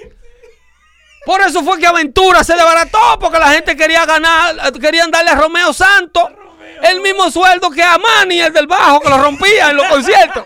¿Cómo llamaba ese del bajo? Lenny, Lenny. ¿A Lenny? Lenny, el gordo. Pues Lenny agarraba el bajo y le tocaba el bajo, tiene cuatro cuerdas, por Dios, pum, pum, pum, pum, pum, pum, pum, pum, pum, pum, pum, pum, pum. Y entonces cuando acabó el concierto, para colmo, el hombre rompía el bajo. Coño, pero Lenny, por amor a Dios. Ay, Dios mío. Entonces tú te quieres llevar el mismo, el mismo cheque de Romeo Santos. Sí, no. Romeo Santos con treinta y pico de años y tiene casi mil canciones compuestas y registradas. Y, el mismo pipiriqui pipi. Óyeme, y cuando las muchachitas oyen a Romeo Santos se hacen pipí. Sí. Y cuando escuchan a Lenin, pum, pam, pum, pam, tum, pam. ¿Quién es el Lenin? El rompe bajo ahorita tú vas a ver. Espérate. Espérate, que ahorita trae el bajo en el piso y la gente aplaude un poco. Hablando rompebajo lo tenés Alexi, amigo de Loco, no puede sancionar el talento. Si sanciona el talento, el proyecto, el país, la persona, la industria, la corporación, no crece. No, para nada. Eh, tenemos que despertarnos un poquito. Alexi, lo tenés a Pedro. Pedro, Alexi. Qué bueno tener que escuchar eh, a esta gente. ¿Cómo, ¿Cómo tú estás, muchachón? Yo estoy, gracias a Dios. bájale un poquito, Alexi, está muy alto. Ok, dale. Dale, Alexi. Dame Yo estoy bien, gracias a Dios. ¿Y usted cómo está? Todo en orden, ¿cómo está todo? Extrañándote, queriéndote y extrañándote, dice el merengue. Eh, escucha, escuchándolo, escuchándolo, tenía tiempo que no lo escuchaba en vivo. Oh, pero qué bueno. lo bueno que no está escuchando. Sí, pero me volvía loco porque ahí hay una tal, eh, una mujer que tiene loco a los tigres. ¿En el chat? Jesús, que cada vez es más loco todavía. ¿En el chat? Sí, a Mónica. Sí, porque que me tienes alto ya. pero dale, Alexi, ¿qué tenés, vieja? Oye, pero el muchacho estaba hablando de, que el presidente de Trump le está añadiendo a, la, al déficit. Sí, el 4%. sí, ahí, Le, ahí, le, dice Michael. A, Michael le dice que yo creo que Michael es cubano también. Eh, le dice en el chat, pon la conversación, Michael le dice, le dice eh, de un matemático educado en Cuba. ¿Qué, logro del socialismo? Eh, no, no necesariamente. No necesariamente porque usted haya sido estudiado, eh, educado en Cuba, tenga que ser socialista. Sí. Pero sí hay mucha asociación con los mm. nuevos inmigrantes, la juventud que ha salido de Cuba. El último inmigrante cubano. la última marea. La última camada. Sí, la última camada. no piensa igual que los viejos cubanos que salieron como verdaderos exiliados. No, nada que ver. ¿Entiendes? se, va eh, diluyendo el mensaje vamos a hablar con, vamos a escuchar a Alexis. Alexis, dale. ¿Qué pasó, Alexis? ¿Te no fuiste? ¿Te pero, Pedro, eh, tú estás hablando de eso de socialismo ahora mismo, pero eso no solamente existe en, solamente en los cubanos, eso existe entre los dominicanos también. No, Latinoamérica nació sobre las alas del socialismo, papá. Sí, porque mira, el otro día, una señora le falleció un sobrino, como hace un mes y pico, ¿verdad? Y yo le di un raya a la señora y yo, a mí me gusta escuchar mi música, eh, me gusta mi música romántica. Y había otra señora que estaba sentada ahí, y ella me dice a mí, en mi carro, yo le estoy dando un rayo, le estoy dando una bola. Me dice, ok, la señora está de luto, baja la, apaga la música, por favor. Que apaga no me dice ni por favor, me dice apaga la música. Yo, yo me quedé como que un poco anonadado, pues yo digo, pero este carro es mío, este lo pago yo y yo te estoy dando una bola. ¿cómo tú me dices a mí que hacer mi carro? Yo le digo a ella, mire señora, usted, eso es lo que se llama una mentalidad socialista, que usted le quiere decir al otro qué es lo que tiene que hacer y dictarle lo que el otro tiene que hacer. Usted no tiene que decirme qué hacer. A mí, yo estoy en mi carro, yo te estoy haciendo, yo te estoy haciendo un favor de darte una bola. Tú no me tienes que decir a mí, oh, que la señora está de luto. Sí, yo entiendo tu luto. Porque si yo me muero el día de mañana, está bien. Eh, yo entiendo que la gente se amargue, pero tú, no significa que el otro se tiene que amargar. Tú no le puedes imponer el luto ajeno al otro, tienes un punto. Exactamente, el luto ajeno tú no se lo puedes imponer al otro. Tienes un punto. Tienes un punto. Entonces, tu tristeza, yo, tu tristeza yo, te puedo acompañar en ella, pero no necesariamente tiene que ser mi tristeza. Porque sentirla. Claro, claro. Eh, Entonces, muchas personas te vienen con esa mentalidad de tratar de decirte a ti qué hacer. We are not ready. This is my car. I pay for it myself. We are not ready, Alexi, for that. We not, not yet as a society. Y te puedo explicar en otro show, ahora en ese tema tuyo, lo voy a dejar de tarea para mí. Eh, el socialismo en Latinoamérica.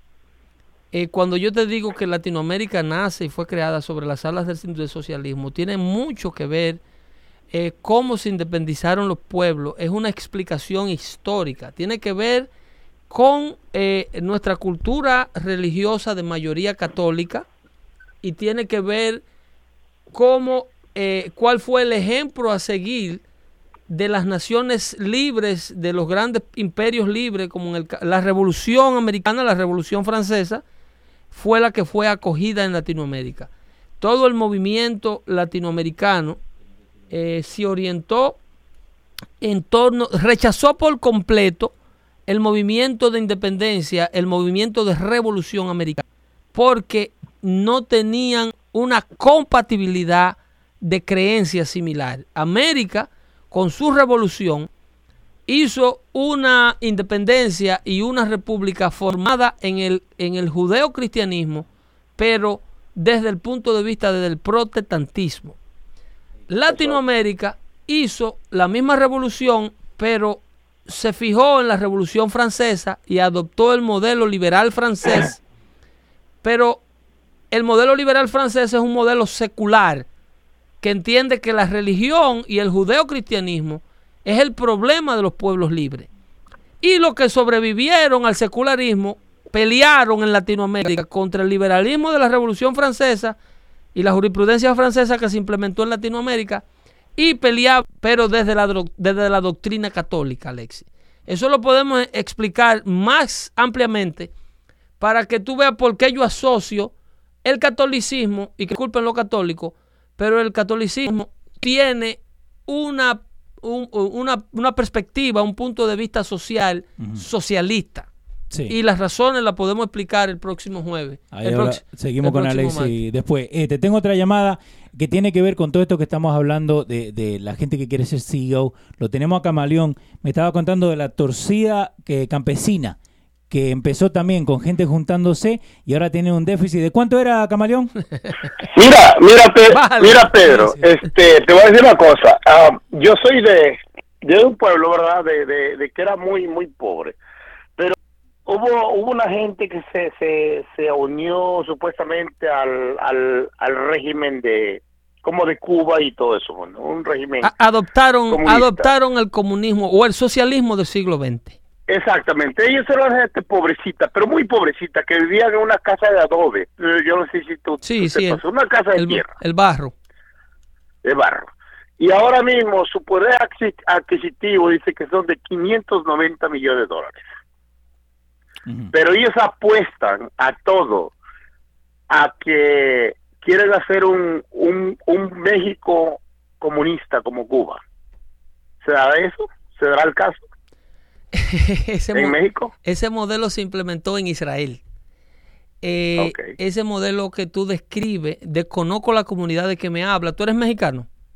Yo soy mexicano. Ok. Eh, el modelo que tú me hablas se implementó durante la creación de la República de Israel luego de la Segunda Guerra Mundial.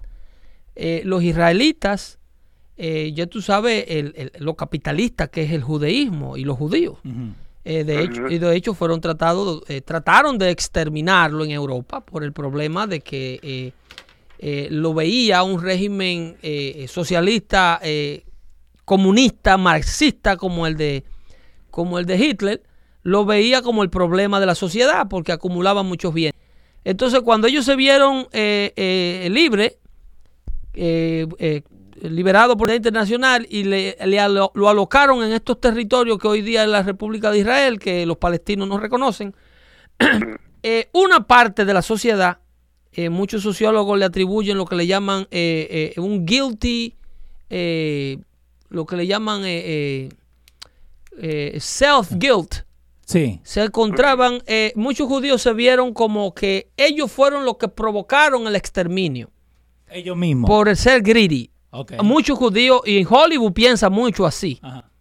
Eh, el, que, es controlada, la, mafia del cine americano es controlada por, los judíos liberales de este país. Entonces, eh, al, ellos sentirse con ese guilty feeling, una gran porción de los israelitas no quería una república capitalista y visualizaban a la nueva república israelita lejos de la ambición americana de Occidente y de la ambición europea que lo liberó de las garras de Hitler y crearon comunidades como la que tú dices, de judíos muy pobrecitos que llegaron sin ropa y sin nada porque Hitler lo, le terminó todo. Y crearon las comunidades que se llamaban kibbutz. Y te recomiendo que leas que lea sobre ello. Ok, pero la...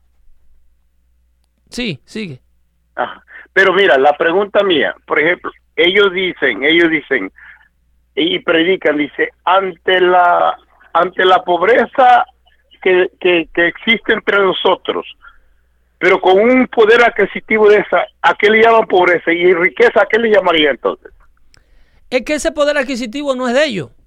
Eso funciona para 600 mil personas, 300 mil personas, en un número inmenso. Normal. No, ellos tienen un poder, un poder como de, como de 3 millones de gentes seguidores. Y, eh, y cada uno de esos individuos tiene el poder adquisitivo individual que tú me estás describiendo. No, es de, una corporación, de una gente. Eh, ese, es el, ese es el valor de ese país. Un país, de un país del tamaño de Costa Rica vale eso que tú estás describiendo. A la hora en punto que tú integres ese modelo económico al resto de la República Mexicana y que tú le digas a esa gente, no, espérate, que, que allí hay gente que hay que asfaltarle las calles y no tienen con qué asfaltarla. Allí hay gente, hay que darle la atención médica, a las vacunas. Para o sea, ¿eso es correcto? Pero no, no es tampoco ese correcto. En el capitalismo no hay crueldad social. El capitalismo subsidia un sinnúmero de personas que no se pueden mantener a sí mismas, que en verdad lo necesitan. El capitalismo no es ese monstruo que los socialistas venden. El capitalismo tiene que subsidiar las escuelas, la seguridad ciudadana, la policía y cuidar la frontera, que ya eso es un lío, más, un lío más grande. pero, pero ellos apuestan a que, a que ellos apuestan a que vayamos por el lado donde está Venezuela, donde está Cuba, donde está la Rusia.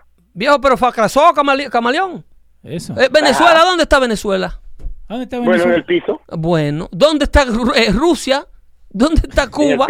Entonces estamos dándole la, respuesta retórica a, los oyentes. vamos a tener que hablar con la torcida campesina y decirle que, cambiemos un poquito el esquema. Eh, es muy bueno, es una Etiopía que dura un tiempo hasta que se descubre el brote de corrupción como en Brasil. Lula da Silva agarró todos los capitales brasileños. ¿Viste lo que están haciendo ahora? Y agarró todos los indios y los puso a vivir. Estaban los indios felices.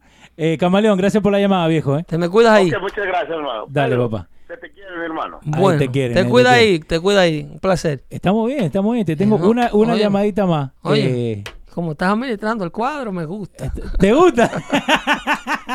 no, porque rapidito. Descanso, viejo, descanso. Sí, pregunte ya. ¿A quién tenemos? Corre, que estamos No, la última, porque me gusta que eh, Raúl Jiménez nos llamó. Él es dueño de una tienda y paga los impuestos que estamos hablando nosotros. Correcto. Eh, lo que estamos hablando nosotros de, de poder ahorrar. ¿Sabe dónde le duele? Exactamente. Raúl, lo tenés acá, Pedro. Pedro Raúl. Buenas tardes, Raúl. ¿Cómo, cómo estás, Pedro? ¿Cómo estás? Yo sé que debe ser rapidito porque ya el programa está finalizando. Un placer hablar contigo, hermano. Cuéntamelo. Yo tengo un negocio, una, una microempresa eh, que está comenzando.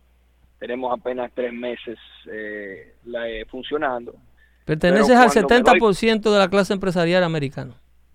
Exactamente. Cuando, cuando tú te das cuenta de toda, eh, aquí en la ciudad de Nueva York, yo estoy en Nueva York, toda la burocracia que tú tienes que, que, seguir para poder operar como tienda, eso mete miedo, eso es horrible. Esas son gente que eh, te hacen gastar 25 mil dólares antes de abrir, loco. Exactamente, tú tienes que comprar, eh, seguro yo creo que si vas a tener hasta un perro dentro de la tienda. Antes de yo darte ese CEO, tienes que desfilar un arsenal de inspectores por el lugar donde tú vas a operar y hacer negocio. Yo, te lo puedo detallar uno por uno. Eh, tienes que abrir la corporación. La corporación tiene que sacar... ¿Qué? What are you trading? What, what, what do you sell?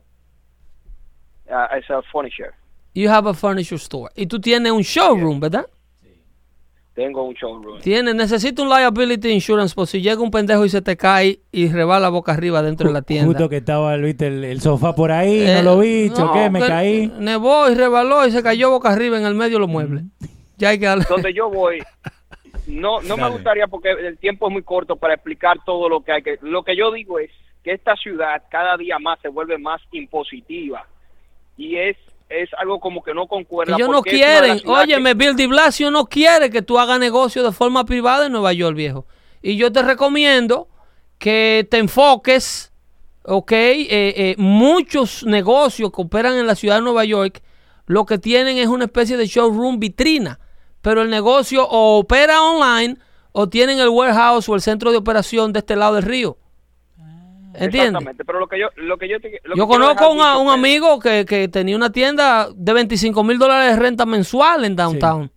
Y, tuvo que reducirlo al frente, yo A la vitrina nomás. Tuvo que reducirlo al frente, entonces tiene toda la mercancía depositada aquí, al lado de los estudios de allá donde estaba, en Westwood. Mira, vos.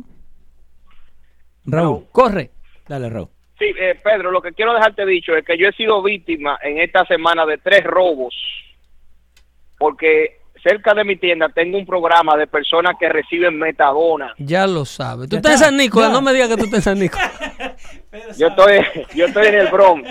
En San Nicolás pusieron un dispensario de jeringuilla y, y de droga para la gente y eso lo mandaron a quitar de ahí. Porque la, la esquina, y no se lo dijeron a la comunidad.